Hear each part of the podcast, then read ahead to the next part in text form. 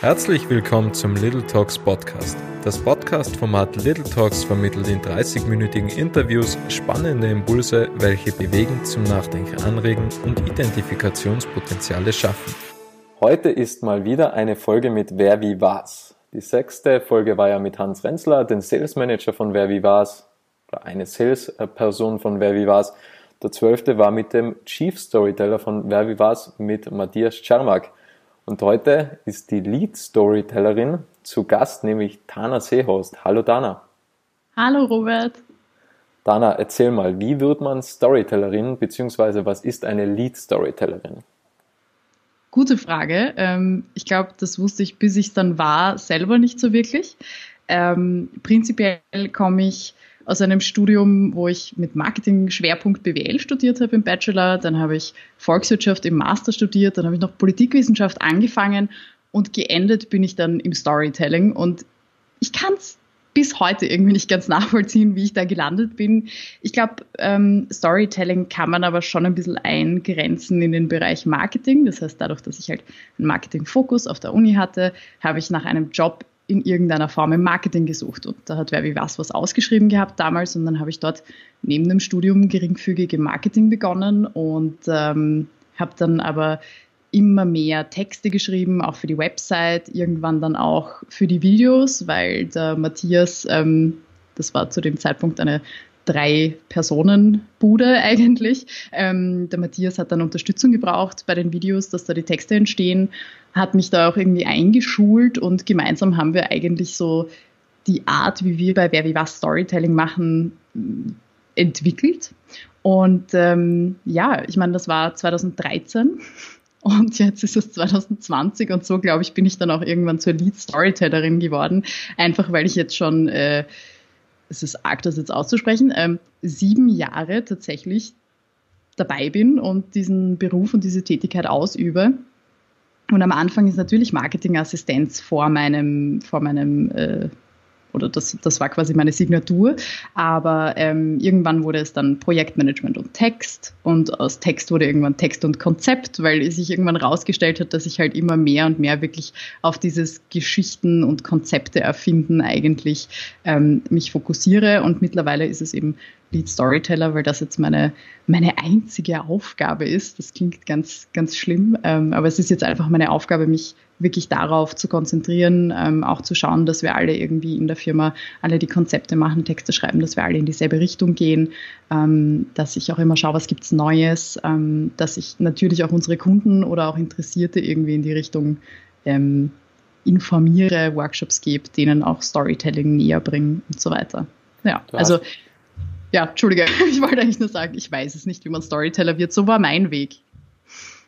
Du hast schon ein paar Schlagworte gesagt, unter anderem Video, Workshops, Stories, Geschichte, Konzepte, Texte. Was macht Wer wie was genau?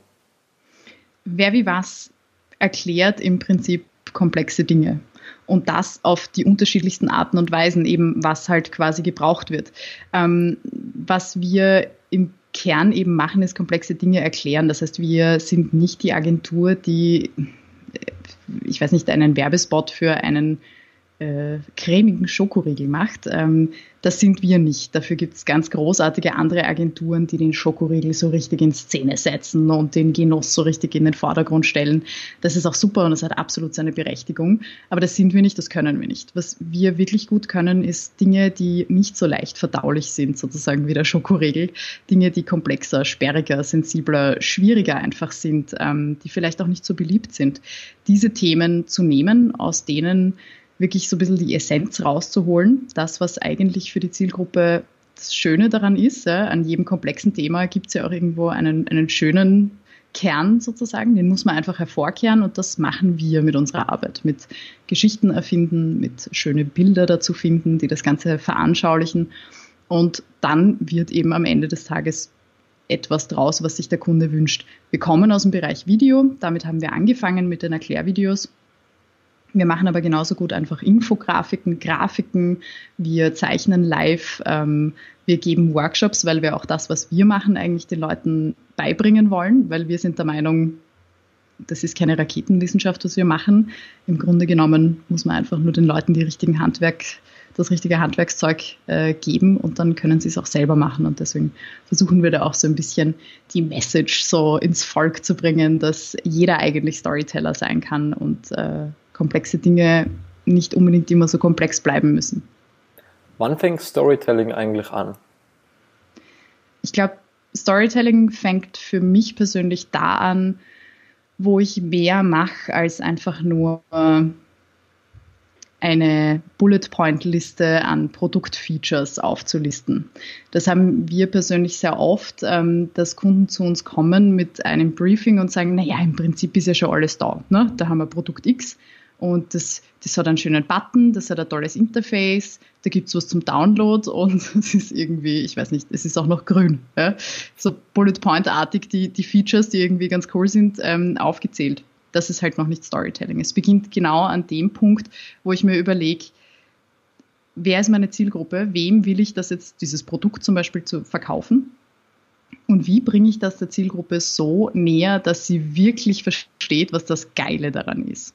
Ist es geil, dass das Ding grün ist und einen schönen Button hat? Wahrscheinlich nicht. Vielleicht ist es cool, weil es dir deinen Alltag ähm, vereinfacht, weil jetzt alles zum Kinderspiel wird. Oder vielleicht ist es genau das, dass, ähm, weiß ich nicht, du dich jetzt über gewisse Dinge nicht mehr ärgern musst oder was weiß ich. Also in dem Moment, wo Storytelling beginnt, fängst du quasi an, ähm, hinter diese oberflächlichen Bullet Point Listen an Produktfeatures sozusagen zu schauen gräbst ein bisschen tiefer, schaust, was ist eigentlich der Nutzen für die Leute da draußen, für die Zielgruppe und wie kann ich den sichtbar machen. Ist Storytelling für jeden machbar? Also vielleicht auch für den Bäcker um die Ecke, der was sagt, ich bin ja nur ein Bäcker.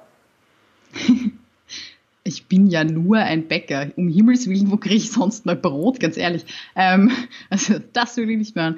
Ähm, natürlich, Storytelling ist an sich für jeden machbar, weil im Grunde genommen ist Storytelling nichts Neues. Wir machen das seit Anbeginn der Zeiten. Die Menschen in den Höhlen haben sich einander schon Geschichten erzählt. Ich glaube, der Matthias hat sogar in seinem Podcast das Beispiel mit dem, mit dem Höhlenmaler oder ähnliches erzählt. Ähm, bin mir nicht ganz sicher. Ich wiederhole es jetzt aber deswegen an der Stelle nicht mehr. Aber prinzipiell ist das Konzept des Storytelling nichts Neues. Ähm, wir haben uns ja auch angewöhnt, über, über ähm, die Zeit in unserem Leben auch Geschichten anderen zu erzählen. Ganz großartig finde ich das Beispiel, wie wir Kindern zum Beispiel gewisse Regeln beibringen, ähm, indem wir zum Beispiel sagen, ähm, oder indem wir ihnen zum Beispiel die Geschichte des, ähm, des äh, ich glaube, es war ein Mädel oder ein Bursch, der quasi, ne, diese Sage mit dem, wenn du jetzt noch einmal rufst, dass der Wolf da ist und er ist aber nicht da, ne, wenn es dann wirklich rufst und, und dann ist der Wolf wirklich da, dann kommt aber keiner. Ja? Ähm, also wir erzählen ja solche komischen Geschichten und Fabeln irgendwie unseren Kindern und ähm, hoffen dadurch, dass sie quasi Prinzipien des gesellschaftlichen Zusammenlebens verstehen. Und deshalb ist Storytelling für uns alles, äh, alle nichts Fremdes. Aber das ist genauso ähm, wie mit dem Zeichnen zum Beispiel. Ja. Wir alle haben das als Kinder gemacht, ganz normal. Und irgendwann haben wir es dann verlernt. Irgendwann haben wir in der Schule ähm, einfach festgestellt, okay, wir müssen uns jetzt entscheiden, zum Beispiel zwischen Musik und Zeichnen. Aha, ich zum Beispiel habe dann Musik genommen, ich habe dann nie wieder gezeichnet und jetzt ist mein Zeichenskill gut, ich bin bei Wer wie was, zeichne hin und wieder doch. Ähm, aber sonst sind meine Zeichenskills natürlich irgendwie verkümmert. Aber prinzipiell schlummert es noch immer in mir. Prinzipiell kann ich es noch immer. Ich habe es einfach nur lange, lange Zeit nicht praktiziert. Und genauso ist es mit dem Geschichtenerzählen. Irgendwo schlummert das in dir und ähm, du musst im Endeffekt nur wieder diese Tools entdecken, die du halt dazu brauchst. Du musst auch ein bisschen die Geduld mitbringen, die du dazu brauchst. Du musst gewillt sein, was aus dem Thema zu machen und nicht auf Teufel komm raus, irgendwas einfach nur rauszuhauen, da schnell Flyer machen für die neuen, wenn wir jetzt mit dem Bäcker quasi das Thema machen, ne? das sind neue Flyer, weil ah, hier neue Semmeln oder frische Semmeln am Sonntag oder so. Das ist nicht Storytelling. Storytelling wäre, wär, wenn wenigstens auf dem Flyer steht, ähm, fürs Familienfrühstück am Sonntag, äh, da beißen sie in eine knackige Semmel jetzt beim Bäcker Huber. Ne? Das ist zumindest in irgendeiner Form Storytelling, wenn man das Ganze in einen Kontext setzt und den Nutzen quasi ähm, ein bisschen äh, schöner darstellt, als einfach nur Semmeln jetzt kaufen. Das ist Hard-Selling so quasi. Genau, also Storytelling ist in Wirklichkeit kann es natürlich auch für Sales verwendet werden und es ist äh, nichts anderes als Verkauf ähm, oder eine verkaufsfördernde Maßnahme. Aber es gibt halt einen Unterschied. Es gibt die amerikanische Methode. Ich weiß nicht, ob du schon mal, also schon mal äh, Radiowerbungen aus den USA gehört? Nein. Okay. Erzähl mir mehr. Ja, bei Radiowerbungen in den USA ist es ähm, prinzipiell so, dass du einfach hörst, ähm, Sie brauchen Reifen, wir haben Reifen. Kaufen Sie, kaufen Sie, kaufen Sie. Jetzt 50 Prozent billiger. Ähm, so, so funktioniert Radiowerbung in zumindest Nordamerika. Dort habe ich es schon sehr viel gehört, also auch in Kanada. Ähm, und Storytelling ist halt was anderes. Ne? Das ist das, was wir da haben, ist die amerikanische Art. Das ist verkaufen, verkaufen, verkaufen, auf Teufel komm raus und du gehst auf ähm, Quantität und äh, gehst dann davon aus, dass wenn du das in die, Masche, in die Masse pusht, dass dann irgendwas zurückkommt. Während Storytelling ein bisschen ein anderer Ansatz ist, kannst du sehr wohl schon in die Masse gehen, aber es läuft halt ein bisschen mehr Arbeit in die ganze Geschichte rein. Du machst dir wesentlich mehr Gedanken um das Rundherum, um die Verpackung, um das, wie es ankommt. Ähm, und du willst bewusst irgendwie ein bisschen anders Statement machen, jetzt speziell im Vergleich mit dieser Kaufen Sie, kaufen Sie, kaufen Sie Geschichte. Im Storytelling verpackst du das in eine schöne Geschichte, um den Leuten unterschwellig Dinge zu vermitteln. Unterschwellig eine Emotion, ein Gefühl, ein Lachen, was auch immer zu vermitteln und dadurch auch die Emotion zur Marke oder auch zu diesem speziellen Produkt, das du jetzt anpreisen möchtest, zu verändern in eine positive Richtung natürlich. Und ähm, allein dadurch, dass sich dann dieses Gefühl in die positive Richtung verändert, die Leute irgendwas Positives mit der Marke plötzlich assoziieren, diese Geschichte im Kopf haben, die ihnen gefallen hat oder irgendwas, was sie lustig gefunden haben, allein dadurch werden sie schon kaufen oder dich anrufen oder sich informieren. Ähm, also es ist einfach eine andere Art des Verkaufens. Ist aber noch immer Verkaufen. Wenn man jetzt Marketing, also diesen Überbegriff Marketing verwendet, wie wichtig ist Storytelling für Marketing? Ähm, enorm wichtig. Auf der anderen Seite muss ich aber auch sagen, dass viele Marketer glauben, Storytelling zu betreiben aktuell oder quasi sagen, naja, wir, wir erzählen eh ständig Stories, da müssen wir eine Story draus machen und so. Ähm, und in Wirklichkeit ist vieles, was sie machen, eher klassische Marketingarbeit, eher diese Bullet Point-artige Features auflisten, die das Produkt zum Beispiel hatte. Es ist noch viel mehr das ähm, im Marketing üblich, als wirkliche Geschichten zu erzählen, wirkliche Geschichten da rauszuholen.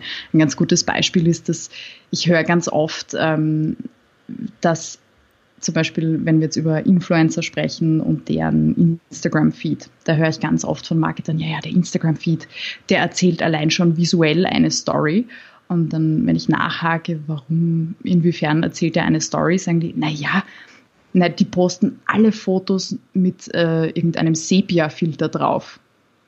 Und also das ist so, es gibt sehr unterschiedliche Arten, wie die Leute Storytelling wahrnehmen. Für mich ist ein Sepia-Filter für alle meine Instagram-Fotos verwenden, ist, ist nicht Storytelling. Ja. Das ist ein visuelles Mittel, damit alles schön gleichförmig ausschaut ähm, und ja nichts aus der Reihe springt.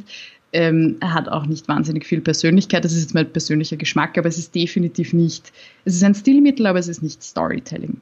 Storytelling beginnt dort, wo du dich mit dem Inhalt beschäftigst. Wenn es inhaltlich wichtig ist, dass das Foto einen Sepia-Filter drüber gelegt bekommt, ja, weil das irgendwas Spezielles jetzt mit dem Inhalt zu tun hat und weil das irgendwas Spezielles aussagt, dann gerne, dann kann man das als Storytelling bezeichnen. Ähm, aber ja, Storytelling ist sehr, sehr, hat sehr viel mit Inhalt und, und Komplexität runterbrechen zu tun. Und ähm, das ist im Marketing eigentlich super wichtig, weil es uns ja hilft, äh, die Marke, das Produkt besser darzustellen, wird aber so wie ich es interpretiere, so wie wir es bei Wer wie was interpretieren, ähm, nicht überall gemacht, dort wo es eben heißt, dass Storytelling gemacht wird. Was war denn dein coolstes Projekt? Ähm, ich glaube, es gibt, ich habe schon gesagt, ich bin sieben Jahre bei Wer wie was. Es gibt sehr viele coole Projekte.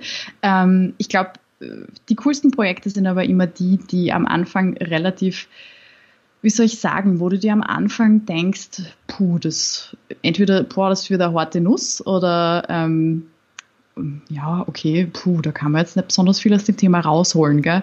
Ähm, ich glaube, da gibt es eher ein ganz gutes Beispiel durch letztes Jahr ähm, für eine doch recht große Bank, die in Europa, also Zentral- und Osteuropa vor allem, ähm, sehr viel tätig ist die haben ein neues Konzept des Arbeitens eingeführt, ähm, also quasi Coworking bzw. Open Office Space, also Clean Desk Policy und so weiter und so weiter. Ähm, und die hatten, sind, sind quasi mit dem Wunsch an uns herangetreten, naja, dadurch, dass die Leute jetzt anders zusammenarbeiten, da gibt es jetzt Regeln in der Zusammenarbeit. Ne? Man darf jetzt nicht ich weiß nicht, ähm, am, am Tisch essen zum Beispiel, weil das ist ein Großraumbüro, dann stinkt es im ganzen Büro, das müssen wir irgendwie unterbinden. Oder ja, man hat jetzt halt keinen eigenen Arbeitsplatz mehr, man muss sein Zeug immer wegräumen, ähm, wenn man den Platz länger als, ich weiß nicht, zwei Stunden ähm, verlässt und so weiter und so weiter. Also alles eigentlich sehr unangenehme Regeln, die man den Leuten plötzlich auferlegen muss. Ähm, und, und wenig wirklich Angenehmes, was man da jetzt irgendwie ankündigen kann. Es war einfach ein Regelkatalog, den wir kommunizieren mussten. Und ähm, was ich persönlich sehr, sehr cool an dem Projekt fand, war, dass wir sehr viel freie Hand bekommen haben und dass sich der Kunde sehr auf unsere Ideen eingelassen hat und auch wahnsinnig produktiv mit uns zusammengearbeitet hat. Also das war, das sind eigentlich die coolsten Projekte, wo ich das Gefühl habe, ich kann ein Brainstorming mit dem Kunden machen und ähm, es wird nicht jede Idee quasi sofort als, uh, ah, das müssen wir mit Compliance abstimmen, uh, mh, hm, gefährlich, oh, weiß ich nicht, ob wir das sagen können, obwohl ich das natürlich verstehe. Es gibt Themen, die sind heikel und da muss man so reagieren und das ist ganz klar, aber in dem Fall ähm, war es einfach sehr schön, dass das Team so offen war. Und was wir dann gemacht haben, anstatt dass wir einfach, ich weiß nicht, die zehn Gebote des des neuen Büros sozusagen auf einen Zettel geschrieben haben und an die Wand gehängt haben bei denen, ähm, haben wir ein sehr, sehr cooles Video gemacht, wo wir uns entschieden haben, wir machen das, was, wovor ganz viele Leute Angst haben. Wir sagen nicht, ab jetzt darfst du nicht mehr im Büro essen, sondern wir haben in dem Video gezeigt, wie wäre es denn, wenn jemand im Büro ist zum Beispiel. Und das haben wir dann halt wahnsinnig überzeichnet. Also wir haben einen Typen hingesetzt, der hat eine stinkige Sardine aus der Dose genommen und sie sich in den Rachen geschoben und seine Kollegen sind vor Gestank ausgerastet und sind alle schreiend aus dem Raum gelaufen. Ähm, also das heißt, wir haben quasi die Negativsituation hergenommen und haben gar nicht gesagt, was die neue Regel ist, sondern haben das so ein bisschen selber ausspielen lassen, damit alle verstehen, ui, stimmt, wir sitzen jetzt alle zusammen. Jetzt sollte ich vielleicht nicht, ich weiß nicht, den Käsekreiner in der Mikrowelle warm machen und am Platz essen. Das kommt vielleicht nicht so gut. Also, dass es quasi unterschwellig kommuniziert wird und auch das Ganze ein bisschen mit einem Charme und irgendwie witzig einfach transportiert wird, das war einfach super. Und was ich weiß, kommt das Video auch großartig an. Ähm, wir haben dann auch noch andere Assets produziert, die dann dort im Büro aufgestellt wurden, weil das Video so gut ankam, waren dann eben der Typ mit dem stinkenden Fisch, den gibt es jetzt halt als Aufsteller im Büro, einfach so als kleine Erinnerung und die Leute finden es lustig. Ja. Und das, das ist einfach sehr, sehr nett gewesen an dem Projekt, dass wir so frei brainstormen konnten, dass unsere Ideen super angekommen sind, ähm, dass wir mit dem Kunden wirklich was, was Lustiges auch mal machen konnten. Ähm, ich glaube, das ist eher, wenn ich ich mache das jetzt einfach an deine Zuhörer, ähm, wenn irgendjemand einen Tipp da draußen braucht, wie er jetzt irgendwas kommunizieren soll, überlegt, könntest du es nicht einfach lustig machen? Es gibt so viele Dinge, die zu kommunizieren sind da draußen und es weigern sich ganz viele Leute, irgendwas einfach lustig zu erzählen oder einen Slapstick-Humor reinzubringen, weil sie so Angst haben, da passt das zu unserer Unternehmenskultur und so weiter. Und ach, da weiß ich nicht, was der Vorstand sagt. Aber ganz ehrlich, wenn wir es nie probieren, wohin kommen wir dann? Und der Vorstand ist auch nur ein Mensch. Ähm, und wenn wir es nicht geschmacklos macht, ja, sondern irgendwie ein bisschen mit, mit einem Augenzwinkern und, und trotzdem mit eingeschaltetem Hirn dabei, kann man eigentlich fast nur gewinnen. Und ähm, ja, das war halt genau bei diesem einen Projekt für diese Bank war das der Fall und es hat auch sehr Spaß gemacht und ähm, ja, ich, ich hoffe, es kommt bald wieder so ein Projekt, ähm, wo wir uns so austoben können und äh, ja. Gibt es eigentlich verschiedene Storytelling-Methoden, also habt ihr da verschiedene Herangehensweisen, habt ihr da mhm. verschiedene Methoden, wo ihr einfach sagt, okay, bei dem Kunden passt jetzt diese Methode, bei jenem Kunde, Kunden passt diese Methode. Wie sieht so etwas aus? Mm, prinzipiell unsere Herangehensweise, also um deine Frage mal zu beantworten, bin ja hier kein Politiker, der äh, in einer Pressekonferenz Fragen ausweicht. Ähm, ja, äh, wir haben unterschiedliche Herangehensweisen und unterschiedliche Techniken, Storytelling-Techniken, ähm, teilweise von uns selbst, ich würde sagen entwickelt, ähm, teilweise aber auch ganz bekannte Techniken, die man einfach kennt, äh, wie die Heldenstory und so weiter. Ähm, unsere Herangehensweise beim Kunden ist aber nicht so, dass wir sagen, hm, das ist der Kunde oder das ist das Thema, da passt immer die Technik. Es ergibt sich eigentlich erst aus, aus einer wirklichen Beschäftigung wirklich mit dem Thema. Also man kann jetzt nicht sagen, ah, das ist ein Industriekunde, da passt immer die Heldenstory oder so. Das, das kannst du nicht machen. Ja. Ähm, was wir machen ist, wir haben eine sogenannte Checkliste. Ähm, mit der holen wir uns quasi mal das Briefing vom Kunden ab, äh, gehen das Thema ganz genau mit ihm durch, analysieren das ein bisschen, versuchen das wirklich zu verstehen. Ähm, und dann überlegen wir uns, entweder der Kunde hat selber einen Wunsch, das gibt es natürlich ganz oft, äh, wenn die sagen, ah, wir haben da schon ein Testimonial, den Fritz, na dann ist es naheliegend, dass der Fritz in irgendeiner Form später in der Geschichte vorkommt. Dann wird es wahrscheinlich eine Heldenstory. Oft lässt uns der Kunde aber wirklich auch völligen Spielraum, weil er sagt, ich, ich weiß es nicht, bitte lasst euch was Schönes einfallen. Das ist natürlich cool. Ähm, und da ist es aber wirklich dann an uns, dass wir uns diese ganzen Inhalte aus dem Briefing nochmal ganz genau anschauen, nochmal ganz genau anschauen, okay, wie darf die Tonalität sein, ähm, wie seriös muss es sein, wer ist die Zielgruppe, das ist eigentlich so die Gretchenfrage, wenn die Zielgruppe ich weiß nicht, drei Leute sind, ähm, dann wirst du anders kommunizieren, als wenn es die breite Masse ist ähm, und so weiter und so weiter. Also eigentlich kannst du, gibt es keine, keine Regel, wenn dann. Es ist eher wirklich sehr, sehr individuell, ähm, dann zu entscheiden, was da zu dem Kunden und auch zu dem Produkt und zu der Zielgruppe und zu dem Themenbereich und so weiter passt. Ähm, ich glaube, es gibt so ein paar universell anwendbare Storytelling-Techniken, wie eben die Heldenstory, bei der Heldenstory ist es bei uns so, dass wir nicht die Heldenstory, wie das jetzt in, in Hollywood oder in der griechischen Mythologie typisch ist, also wir machen das nicht so wahnsinnig elaboriert. Wir machen ja auch nur zweiminütige Videos, also wir haben auch gar nicht so viel Zeit, äh, wie man sich jetzt lassen könnte für die Produktion eines zweistündigen Hollywood-Films. Aber ähm, wir, wenn wir eine Heldenstory machen, legen wir vor allem Wert darauf, dass wir eine Figur einsetzen, die irgendwie durchs Video führt, die ähm, anhand derer irgendwie ein realer oder ein beispielhafter Case durchgegangen wird, wie man zum Beispiel das Produkt anwendet, wie das Produkt oder das Thema ähm, oder die Lösung, was auch immer es am Ende des Tages ist, äh, zum Beispiel das Leben dieses Helden oder dieser Figur erleichtern kann und so weiter. Und das Einzige, was man da eigentlich beachten muss, ist, dass die Figur Teil der Zielgruppe ist. Also es darf jetzt nicht, ähm, da haben wir im Workshop immer ein ganz gutes Beispiel, wenn du zum Beispiel eine Lösung für einen Außendienstmitarbeiter verkaufst für die Routenplanung, wie er seine Routen am besten planen kann und du verwendest eine Figur in der Geschichte oder im Video, dann darf das natürlich nicht der 16-Jährige am Skateboard sein und mit einem Kapperl, weil was will mir der über, über eine Routenplaner-App für den Außendienst erzählen? Ich glaube, das ist eh klar, aber ganz viele Leute verlieben sich natürlich ganz schnell in, gerade in so Comic-Charaktere oder in irgendwelche Charaktere, was irgendwie witzig wäre. Man muss aber immer Hirn dabei behalten und überlegen, Moment, passt der 16-Jährige zu meiner Zielgruppe, der Außendienstmitarbeiter? Nein. Okay, wie schaut der aus? Wie heißt der? Was macht der? Und dann entsprechend eine Figur entwickeln. Also ähm, ja, aber die Heldengeschichte ist relativ universell einsetzbar und findet man auch bei Wer wie was in sehr, sehr, sehr vielen Geschichten, ähm, weil das oft auch vom Kunden gewünscht wird. Also die Kunden haben schon verstanden, dass Figuren funktionieren, weil sie halt Sympathie wecken, Emotionen wecken und so weiter. Heldengeschichte, da fällt mir Snickers ein. Ist das eine Heldengeschichte? es ist eine Mischung. Snickers, du meinst den Werbespot? Ja, genau, genau. Ähm, genau, da gibt es ja den Werbespot mit der Diva. Ähm, ich weiß gar nicht, ob der noch läuft, oder? Läuft er noch? Ich habe keinen Fernseher, ich kann es nicht sagen. Ja, habe ich auch nicht, aber Snickers kaufe ich nach wie vor. Also unabhängig vom Fernseher und von der Werbung. Unabhängig von der Werbung, okay, sehr gut. Nein, aber Snickers hat das wirklich gut gemacht. Ja, prinzipiell ähm, haben die eine Mischung aus Heldenstory und Zwei-Welten-Story. Ähm, die Heldin sozusagen in dem Fall ist ja immer die eine Diva, die eingesetzt wird. Ja. Ähm, und die ist halt am Anfang wahnsinnig, ist halt der Attention-Grabber.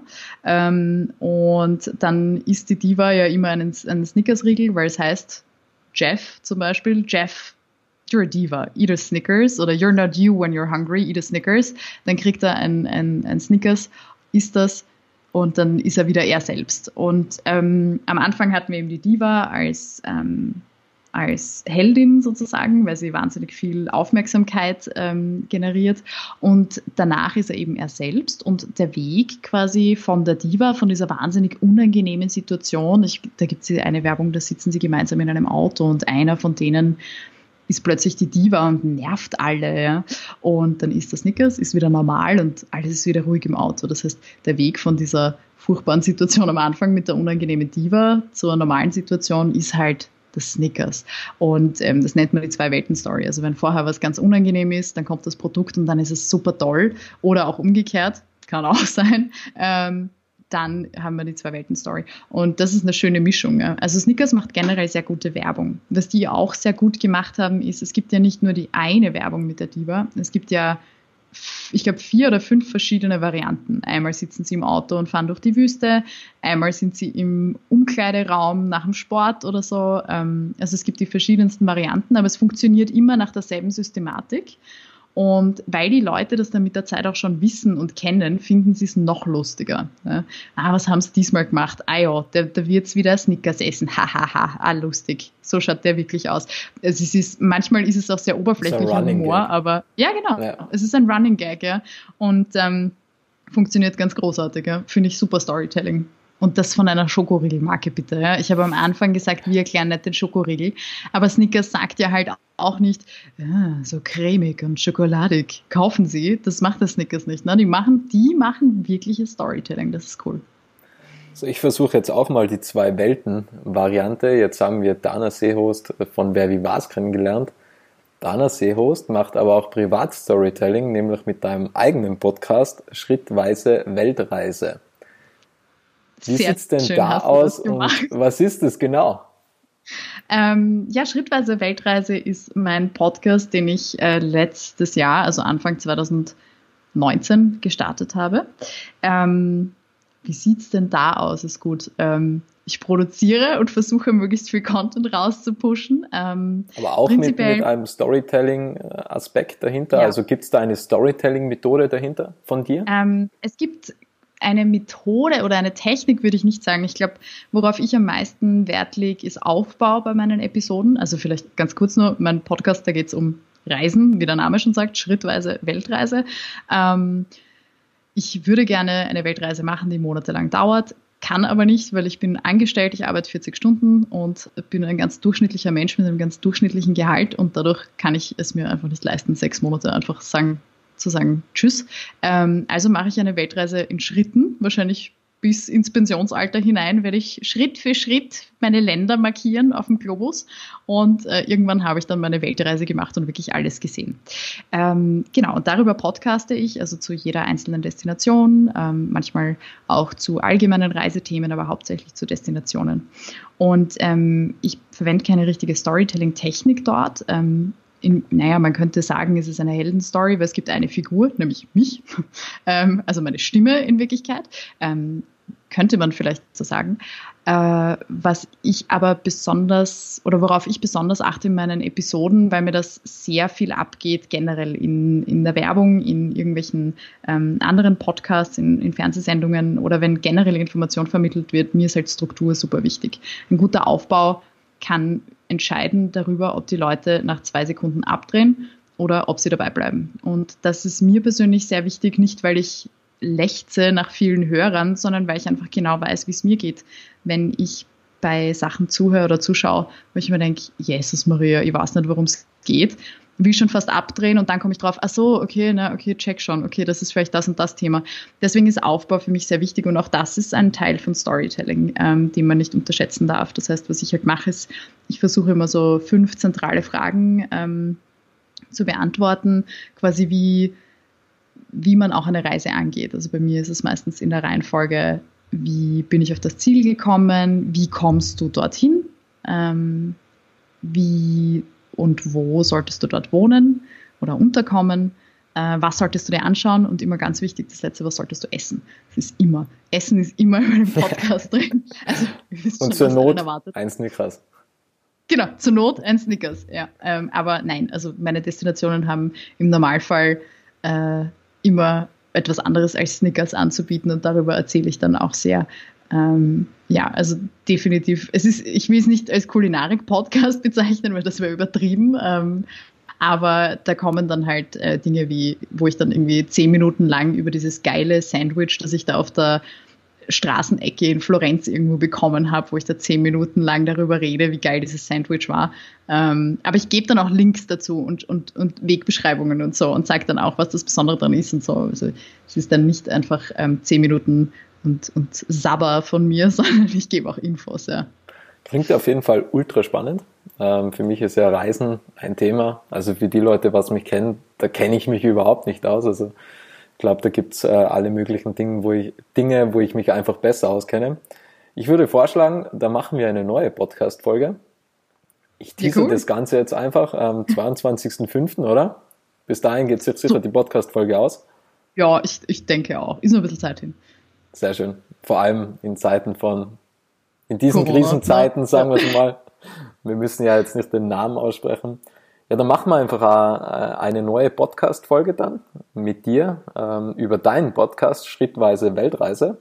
Jetzt habe ich aber noch eine allerletzte Frage. Wie kann man mit dir als Tana Seehost von Wer wie was beziehungsweise mit der Firma Wer wie was in Kontakt treten? Gibt es da aktuell irgendwelche Webinare, Online-Workshops? Ähm, wie kann man euch besser kennenlernen und besser verstehen? Ähm, sehr gute Frage. Wann kommt dieser Podcast online? Der kommt am, dass ich nicht lüge, 24.04. online hier gleich auf den Contentplan geschaut, sehr gut. Ähm, gut, dann habe ich noch einen guten Tipp für euch und zwar, ihr habt die Chance, noch ein Online-Webinar von Wer wie was und speziell zum Thema Storytelling mitzubekommen und zwar am letzten Donnerstag im April, es müsste glaube ich der 30. sein, ähm, wird nochmal ein Storytelling-Webinar stattfinden und dafür geht ihr einfach auf unsere Website werwiewas.com, alles mit V geschrieben, weil wir aus dem Videokontext kommen. Und dort findet ihr ein Anmeldeformular, könnt euch anmelden, schicke ich euch den Link ähm, zum Webinar zu und dann äh, werden wir uns treffen und ich werde euch eine Stunde ein bisschen Insights in Storytelling bei Wer wie was geben mit Beispielen und äh, Tipps auch speziell ein bisschen für die Krisenzeit. Und ja, da könnt ihr gerne vorbeischauen und ansonsten generell auf werwiewas.com vorbeischauen und uns schreiben. Wunderbar.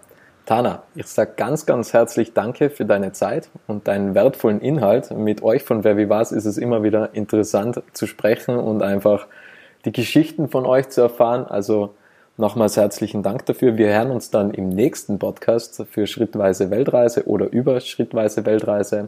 Ja, und danke an alle, die da draußen zugehört haben.